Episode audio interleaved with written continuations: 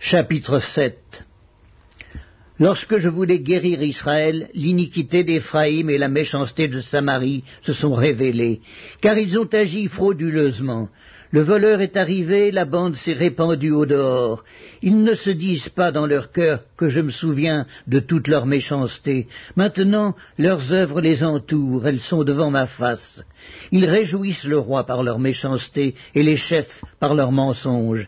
Ils sont tous adultères, semblables à un four chauffé par le boulanger.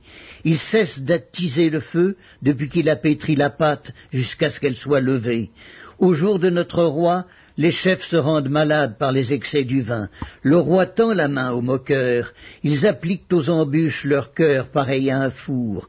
Toute la nuit dort leur boulanger, et au matin le four brûle comme un feu embrasé. Ils sont tous ardents comme un four, et ils dévorent leurs juges. Tous leurs rois tombent, aucun d'eux ne m'invoque. Éphraïm se mêle avec les peuples. Éphraïm est un gâteau qui n'a pas été retourné. Des étrangers consument sa force, et il ne s'en doute pas. La vieillesse s'empare de lui, et il ne s'en doute pas. L'orgueil d'Israël témoigne contre lui. Ils ne reviendront pas à l'Éternel leur Dieu, et ils ne le cherchent pas malgré tout cela. Éphraïm est comme une colombe stupide, sans intelligence. Ils implorent l'Égypte, ils vont en Assyrie.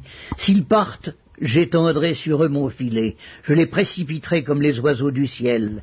Je les châtirai comme ils en ont été avertis dans leur assemblée. Malheur à eux parce qu'ils me fuient, ruine sur eux parce qu'ils me sont infidèles. Je voudrais les sauver, mais ils disent contre moi des paroles mensongères. Ils ne crient pas vers moi dans leur cœur, mais ils se lamentent sur leur couche. Ils se rassemblent pour avoir du blé et du mou, et ils s'éloignent de moi. Je les ai châtiés, j'ai fortifié leurs bras, et ils méditent le mal contre moi. Ce n'est pas au Très-Haut qu'ils retournent, ils sont comme un arc trompeur, leurs chefs tomberont par l'épée à cause de l'insolence de leur langue, c'est ce qui les rendra un objet de risée dans le pays d'Égypte.